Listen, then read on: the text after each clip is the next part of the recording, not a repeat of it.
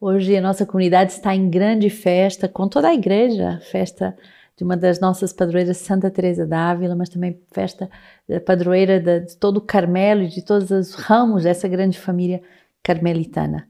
Quero ver a Deus, essa mulher eh, sedenta, radical, eh, cheia de fogo, uma espanhola uh, apaixonada por Deus que dá a sua vida para a reforma do Carmelo. Depois dela mesma ter sido reformada com a palavra de Deus, com a vida contemplativa, ela oferece os últimos anos da sua vida para ajudar nessa grande obra da reforma do Carmelo. Teresa d'Ávila é essa mulher eh, fundadora de muitos Carmelos, essa mulher incansável na unidade com a igreja, nessa busca da unidade com a igreja e foi muito perseguida pela igreja, mas não se desanimou, manteve-se unida a Deus e na confiança de que a igreja uh, iria reconhecer aquilo que era de Deus. Se submeteu ao julgamento da igreja nessa grande humildade e é para nós essa mística doutora da igreja que pode nos ensinar a ser cristã autêntica e numa vida de oração muito profunda. Quero vos encorajar a ler as suas obras, são riquíssimos os seus tratados e certamente que é uma, uma das santas doutoras da igreja que mais pode nos ajudar, não só na vida contemplativa, mas também na vida fundacional. Ela que fundou muitas casas e que nos eh, ajuda também nessa comunhão entre a vida das irmãs e dos irmãos, dizendo que o espírito de partido ou de preferências é o veneno dentro dos conventos. Devemos amar a todos, devemos amar com o amor que Deus ama. E hoje a palavra de Deus, Romanos 8, 22 e 27, Sabemos que a criação inteira geme e sofre com as dores de parto até o presente. Mas não somente ela, nós também, que temos as primícias do Espírito, gememos interiormente, suspirando pela redenção do nosso corpo. Pois a nossa salvação é objeto de esperança, e ver o que se espera não é esperar. Acaso alguém espera o que vê? E se esperamos o que não vemos, é na perseverança que o aguardamos. Assim também, o Espírito socorre a nossa fraqueza. Pois não sabemos o que pedir como convém, mas o próprio Espírito intercede por nós com gemidos inefáveis. E aquele que prescruta os corações sabe qual o desejo do Espírito, pois é segundo Deus que ele intercede pelos santos.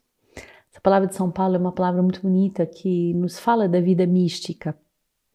O Espírito Santo, ele reza em nós, ele é uma pessoa viva que habita em nós e, na medida em que dermos espaço ao Espírito Santo, ele vai poder agir em nós e se servir de nós.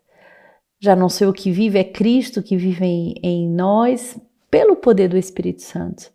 E Teresa Dávila vai fazer essa experiência, São Paulo vai fazer essa experiência, todos os santos vão fazer essa experiência. O Espírito Santo prescruta, quer dizer que ele adentra no mais profundo do nosso ser para buscar revelar o desígnio do Pai e nos ensinar a viver segundo o Espírito. Nos ensinar a viver não segundo os nossos medos, os nossos traumas, os nossos caprichos, as nossas pequenas vontades tão obstinadas, mas a viver de uma forma ampla, livre, feliz, plena, porque uma, uma forma inspirada pelo Espírito. Salmo 18: A lei do, do Senhor é perfeita, a, a, faz a vida voltar. O testemunho do Senhor é firme e torna sábio o simples. Os, os preceitos do Senhor são retos, alegram o coração. O mandamento do Senhor é claro, ilumina os olhos. O temor do Senhor é puro, estável para sempre. As decisões do Senhor são verdadeiras e justas igualmente. São mais desejáveis do que o ouro, muito ouro refinado. Suas palavras são mais doces do que o mel escorrendo dos favos. A palavra do Senhor, ela é pura, ela ilumina os olhos e ela vem para os corações simples. Muitas vezes é, somos opacos a essa iluminação de Deus, mas quando voltamos ao coração simples, quando somos capazes de todos os dias, é, primeiro o exercício ser o exercício da escuta, da humildade, o Senhor ilumina o nosso coração. E aí nos alegra profundamente e faz a nossa vida estável na sua estabilidade. Engraçado porque a estabilidade cristã não é a estabilidade daquilo que é sempre igual, como a monotonia.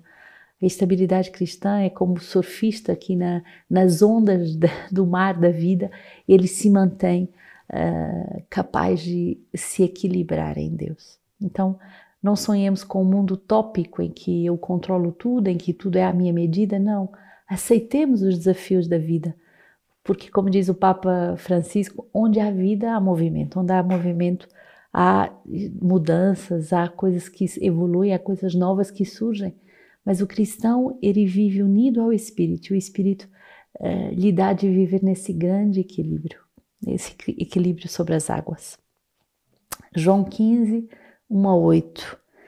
Eu sou a verdadeira videira e o meu pai é o agricultor. Todo ramo que em mim não produz fruto, ele o corta. E todo que produz fruto, ele o poda, para que produza muito fruto ainda. Vós estáis puros por causa da palavra que vos fiz ouvir. Permanecei em mim e eu em vós. Como o ramo não pode dar fruto por si mesmo se não permanece na videira, assim também vós, se não permanecerdes em mim. Eu sou a videira e vós os ramos. Aquele que permanece em mim e eu nele produz muito fruto, porque sem mim nada podeis fazer. Se alguém não permanece em mim, é lançado fora, como ramo, e seca, e tais ramos serão recolhidos, lançados ao fogo e se queimam. Se permaneceres em mim nas minhas palavras, elas minhas palavras permanecerão em vós. Pedi o que quiseres e vós o tereis. Meu Pai é glorificado quando produzis muitos frutos e vos tornais meus discípulos.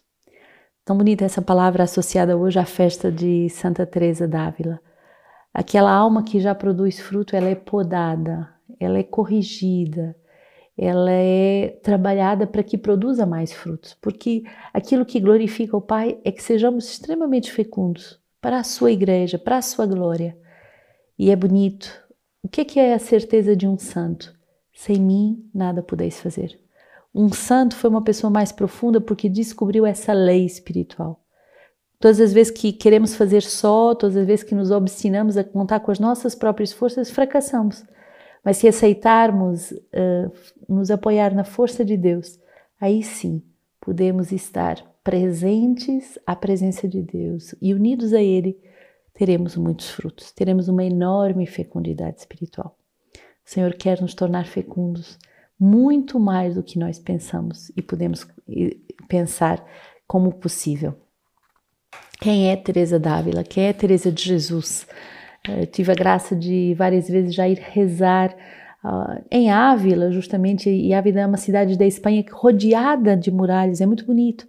Uh, poder rezar e a gente entende o que Teresa d'Ávila fala na vida de oração com o castelo protegido por essas muralhas e essas etapas de união a Deus. Mas quem é essa mulher? Uh, Santa Teresa d'Ávila, ela nasce em Ávila em 1515 na Espanha e foi educada de um modo muito sólido, do modo cristão. Ela se encanta desde criança com a vida dos santos, dos mártires e um dia aos sete aninhos ela decide fugir com seu irmão eh, para ir ver a Deus. Ela quer dar a vida uh, como muitos cristãos que eram martirizados e ela não consegue fazer isso porque os seus pais vigiaram e impediram ela de fugir para dar a vida. Mas essa sede do seu coração contemplativo nunca mais a deixou. Quero ver a Deus.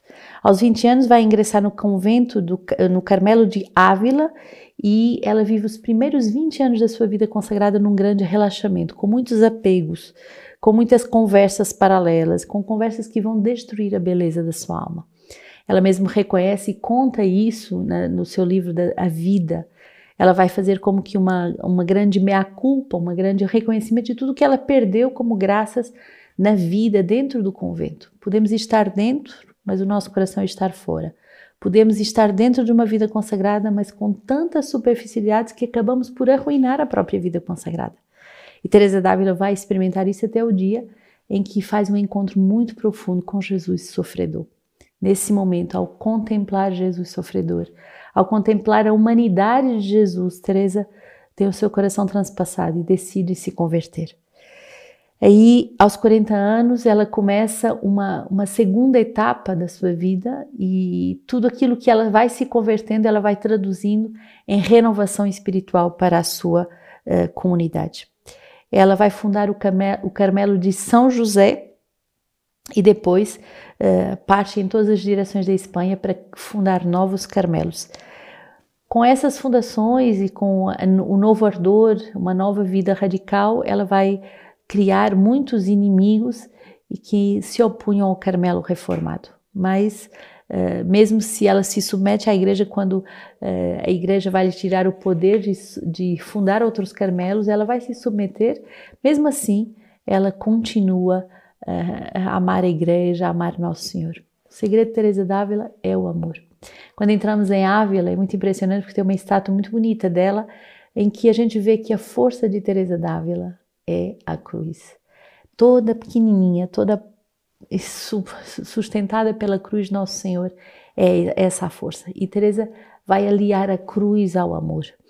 Ela vai uh, morrer dizendo essas últimas palavras: Senhor, eu sou filha da vossa igreja, como filha da igreja católica quero morrer. Outras, outros, ao longo do processo, em períodos de forte reforma, se rebelaram, saíram, criticaram.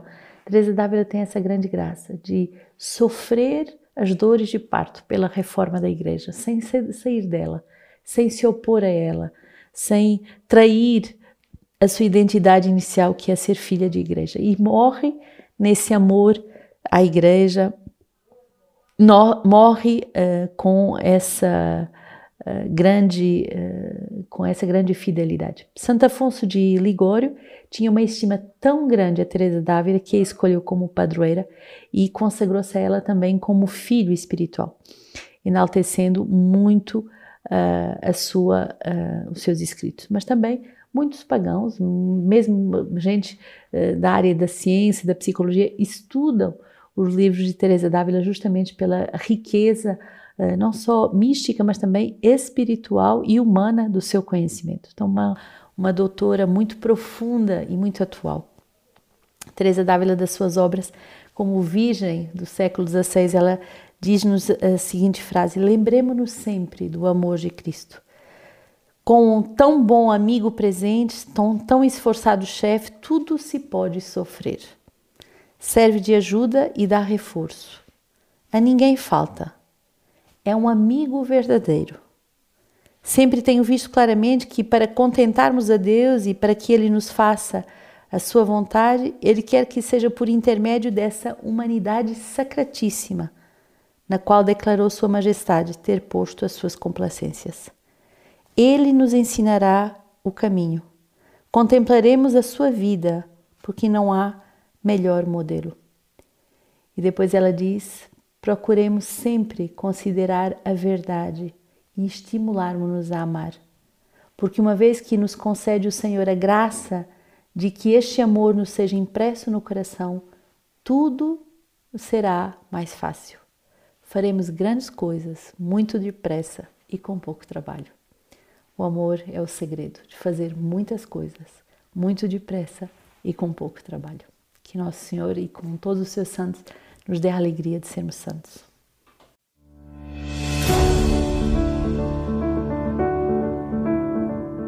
Olá, irmãos. Me chamo Nora Núbia, sou missionária da comunidade Sementes do Verbo.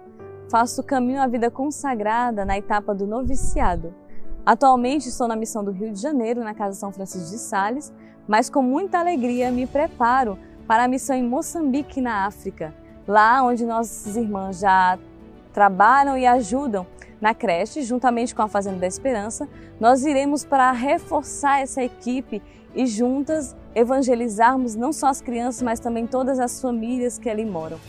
Eu sou formada em pedagogia, por isso hoje desejo ofertar tudo aquilo que um dia eu aprendi e que Deus me concedeu a graça de aprender, desejo ofertar de forma muito livre muito feliz a ajudar todas essas crianças que lá moram. Por isso hoje eu quero deixar esse convite a vocês que me veem Ajude-nos a continuar essa missão, ajude-nos a continuar essa obra e evangelizar. Nos ajude, ajude a cada uma dessas crianças da África.